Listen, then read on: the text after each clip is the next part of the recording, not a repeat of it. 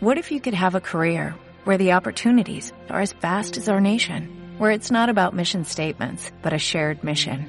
At U.S. Customs and Border Protection, we go beyond to protect more than borders, from ship to shore, air to ground, cities to local communities. CBP agents and officers are keeping people safe. Join U.S. Customs and Border Protection and go beyond for something far greater than yourself. Learn more at cbp.gov/careers.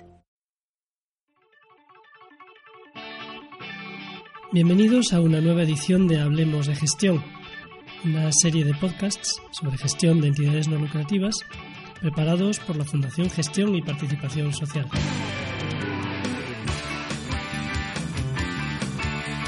Yo soy César Valencia y me acompaña Víctor González. Los dos somos de Fundación Gestión y Participación Social. Eh, hoy para hablar de relaciones de trabajo sanas en las ONGs. Bueno, Víctor, una primera pregunta para entrar al, tema. ¿Por qué habríamos de prestarle atención a cómo nos relacionamos en las ONGs o en las asociaciones? Pues César, yo creo que es que eh, es fundamental cómo nos tratamos en nuestras organizaciones va a estar completamente relacionado cómo eh, nos tratemos, cómo estemos unos con otros, en cómo sea nuestro trabajo. Va a estar íntimamente ligado porque al final somos seres sociales, somos personas que si no nos encontramos bien, que si no estamos a gusto, que si no nos sentimos valorados en un montón de cosas, no vamos a trabajar como realmente nosotros podríamos llegar a trabajar. Es importante además tener en cuenta que eh, si empieza a haber conflictos en un equipo, en un grupo, en una asociación, y, esa, y esos problemas no se, no se gestionan de la forma adecuada, no se visibilizan, no se hace nada con ellos, al final no desaparecen. Y si no desaparecen, se empiezan a amontonar. Y si se amontonan, pueden ocasionar al final que un colectivo o una asociación que tuviese mucho futuro por delante acabe, acabe desapareciendo. O sea, que por eso, entre otras cosas, es muy importante tener en cuenta cómo nos tratamos y eh, qué ambiente generamos en, nuestro, en nuestra asociación. Bien, por delimitar un poco el campo, estamos hablando de, de la tarea, del, del ámbito del, del, trabajo, de la tarea que se realiza en la, en la asociación, remunerada o, o voluntaria. Eh, porque podríamos un poco ver dos niveles en las asociaciones, ¿no? Está el, se entremezclan a veces, pero está lo que es ser socio, lo que es ser el promotor de la acción de la, de la, asociación y está lo que es realizar la, la tarea. Eh, en realidad esto podría ser extensible al, al otro tema a mí me llama la atención que en varias ocasiones en consultas telefónicas que a veces llama a la gente a preguntar cosas y tal, ha acabado eh, llorando esta persona que, que, que, te está contando pues sus problemas en la asamblea de la, de la asociación me llama la atención porque eh, eh, yo soy un completo desconocido para ellos, que ha, respondido a una llamada de teléfono. Por lo tanto, hombre, cabe pensar que uno se reprime un poco más ante un desconocido, pero han acabado llorando porque viven los conflictos de manera muy intensa o conflictos muy duros dentro de ese otro ámbito, digamos, ¿no? Pero ese lo dejamos aparte. Estamos hablando del ámbito de la, de la tarea para centrarnos un poquito, ¿no? las tareas que hacemos, en las que como contratados o como voluntarios o como socios que echan una mano, estamos codo con codo con otras personas. Entonces, ahí cualquiera podría decir, sí, lo sano, lo bueno es que haya un ambiente sano, pero ¿qué es un ambiente sano? Eh, ¿De verdad nos beneficia tanto trabajar o colaborar en una organización en la que haya buen ambiente? Para empezar con esto, a mí lo que me gustaría dejar bastante claro es que eh, tener un ambiente sano no significa que todos seamos amigos. no significa que eh, seamos una familia. Eso quiero que quede bien claro, porque a veces creemos que eh, idílicamente, a lo mejor trabajando en asociaciones, pues todos tenemos que ser em, grandes amigos y que nos tenemos que ir todos los fines de semana de camping. Pero a lo que nos estamos refiriendo es a que tú estés en, una, un ambiente sano, es decir, que tú puedas eh, hacer tu tarea sin, sin, que te hablen mal, por ejemplo, o valorando el trabajo que hace cada uno, sin menospreciar.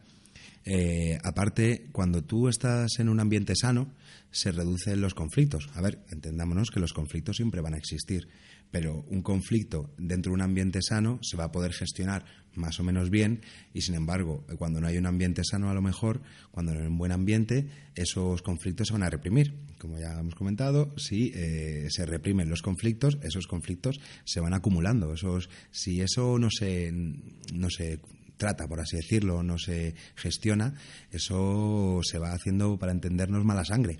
Y si se hace mala sangre, pues ya tiene mal, mala solución. Entonces, yo creo que te puede afectar hasta la productividad. Es decir, eh, una tarea cuando tú la estás haciendo dentro de un equipo que, que, está bien, lo vas a poder hacer como más, lo vas a poder hacer más rápido o vas a poder pedir ayuda a otros, porque como, como estamos bien, yo puedo pedir ayuda a alguien. No quiero comérmelo yo solo para poder hacerlo mejor. Además, eh, el tema creatividad, porque igual que muchas, muchas tareas, una asociación son muy repetitivas o pues, hay que hacer unos informes que son así, a veces hay que buscar soluciones creativas a cosas que surgen. Si tú estás dentro de un ambiente de trabajo, pues bueno, tú vas a poder eh, expresar libremente, pues oye, yo pienso que esto se podría arreglar de esta forma, que a lo mejor a nadie se le había ocurrido y es una solución perfecta. Pero si no existe ese buen ambiente, por así decirlo, vamos a tender a, callarnos esas cosas que a lo mejor, por ser creativas, tenemos miedo a que sean que no estén bien valoradas en el equipo. Y entonces esas buenas ideas que en otro caso sí que pueden haber salido al final acaban acaban en el tintero porque nadie las ha dicho. Entonces esas son una de las pocas cosas que vas a que se va a conseguir si se tiene un, un ambiente sano. Me recordabas un personaje de una serie televisiva que dice a menudo a los demás me minas la moral eh, evidentemente, claro, el, funcionamiento como grupo, no solo el trabajo individual es importante. ¿no? Puede no solo ser ingenuo decir aquí deberíamos ser todos amigos o todos una familia, sino que incluso podría ser contraproducente en, en, alguna medida si el ser amigos puede tener alguna influencia en, en, el rendimiento que decíamos, ¿no? Es decir, en que, en que algo no funcione todo lo positivamente que debiera es malo que me minen la moral, pero a lo mejor que seamos muy amigos puede también generar algún tipo de problema, ¿verdad? Claro, el hecho de tener un, nivel de pues un nivel de amistad con alguien puede suceder que no queramos herirle, es decir, que a lo mejor algo que está haciendo él pues no, no vemos que sea correcto, no, no vemos que no estamos de acuerdo con ello. Y en vez de poder decírselo, nos lo callamos, porque claro, como nuestro amigo, nuestra amiga, no queremos hacerle daño. Y al final eso va a ser más contraproducente, porque eso se puede ir, como hemos dicho, acumulando. Entonces, a veces el hecho de ser amigo puede ser hasta más contraproducente que el hecho de simplemente ser un compañero de, trabajo o de asociación. Por lo cual hay que tener bastante cuidadito con, con esos temas e intentar siempre, si es que al final vamos a hablar más de esto, pero al final siempre va a ser intentar Mm, comunicar lo que vemos que no está bien de forma, de forma correcta, sin, sin atacar a nadie. Y al final, cuando, si conseguimos ese, ese pequeño paso, que ya iremos viendo, eh, ya tenemos mucho ganado, la verdad. Bueno, aclaremos que ser amigos está permitido, está permitido, eso no está, no está prohibido, pero es algo también a gestionar, es decir, a estar atentos a que mm, la generalidad de los fenómenos no tienen solo efectos positivos, también pueden tener algún, algún aspecto a vigilar. ¿no? Por el otro lado, eh, por el lado del conflicto, a veces se habla de personas tóxicas, aunque hay quien niega que existan personas tóxicas. Es un, es un mal principio eh, tildar así a, a, a las personas, ¿no? Eh, pero bueno, pero sí hay conductas o relaciones tóxicas. ¿Qué es eso? Lo que sería una relación tóxica, más en vez de hablar de personas tóxicas, serían pues, pues esas relaciones que al final te hacen sentir menos. ¿no? es que te, seas igual ni te ayuden a ser mejor, sino que te hacen sentir menos, que por así decirlo te quita la energía, que, que llegas a casa y no te lo quitas de la cabeza cuando se suceden ese tipo de cosas normalmente están, están sucediéndose una relación una relación tóxica de la que hay que tener bastante, bastante cuidado. Pero como, como bien has dicho, César, es importante no pensar en personas tóxicas, que ahora hay 10 millones de libros en cada tienda con la portada amarilla, que parece que va a haber gente que la van a tener que cerrar. Y no, simplemente es, bueno, todo se puede aprender, todo se puede aprender y todo se puede mejorar. Identificaríamos una, una relación tóxica en realidad porque hay un, un aspecto emocional involucrado en esto, ¿no? Es decir, yo descubro que a mí, en, en mí, se generan determinadas reacciones que, que provienen de, de, la actitud de otra persona o de los, de los comportamientos de, de otra persona y esas reacciones eh, me hacen daño de alguna manera o, o no me dejan funcionar eh, bien, funcionar eh, de manera más eficaz ¿no? en, en mi tarea. sí, claro, es, es justo eso. O sea, al final a ver, al final el tema de las relaciones tóxicas, como una, como otras muchas cosas, eh, depende más del que lo recibe que el que lo da. Es decir, si a mí me pueden, a mí puede ser que gritarme me da igual, Entonces, como a mí me da igual, pues que alguien se dedique a gritar, pues me da igual. Pero, por ejemplo, hay personas que les va a costar más, que no les guste que le griten, pues, pues por determinadas cosas de patrones de personalidad o por lo que sea, no le gusta. Entonces, esa persona sí que va a sentir ese, ese, sentir mal, ¿no? Ese que ya cuando va a su ambiente de trabajo, a las asociaciones, cuando va a la reunión, ya no está a gusto, no, no va con ganas. Y entonces ahí es importante tenerlo muy en cuenta son aspectos a trabajar, ¿verdad? No está la solución solo del lado de uno, sino deberán trabajarlo conjuntamente con dos personas cuando la relación no, no rueda bien, no funciona bien. Podemos trabajar las relaciones de trabajo en nuestra organización. Tenemos eh, herramientas, tenemos eh, métodos, tenemos procedimientos para mm, no dejarlo simplemente a la, no sé cómo decir, a la evolución natural de las cosas, sino que poder realmente eh, mejorar las relaciones de trabajo eh, generar un ambiente más sano aplicando determinadas técnicas o procedimientos? Basándome en las, las metodologías participativas, que se han basado claramente en, asociaciones, y hay muchas herramientas de análisis de, para ver qué es lo que pasa en una, en una asociación. A ver, está claro, cuando algo en una asociación no va bien, se ve claramente que no va bien. El problema muchas veces es encontrar el, la fuente, de, de, dónde viene este, este malestar, de dónde viene esta falta de productividad, de dónde viene todo esto. Entonces, hay bastantes, bastantes herramientas. Mm, me gustaría enumerar algunas, Y bueno, si luego se viera, pues podría hablar más relajadamente de ellas. Pero inicialmente, bueno, pues poner algunas.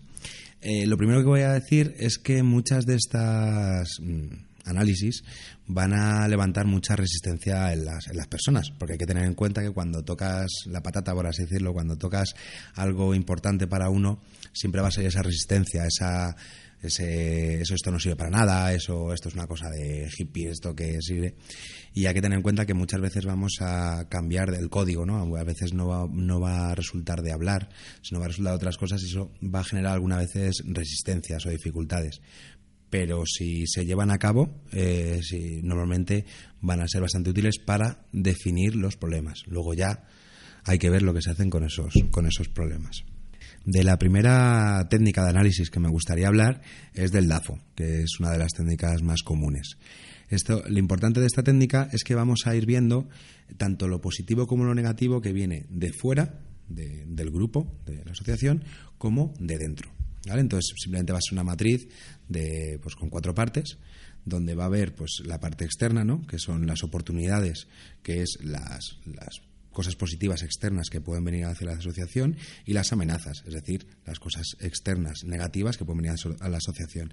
Y luego un análisis interno, que serían las fortalezas, que es decir, la cosa buena que tenemos en el propio grupo, y las debilidades, es decir, lo mm, más bajito, lo, lo, que, lo menos fuerte que tenemos dentro de la asociación.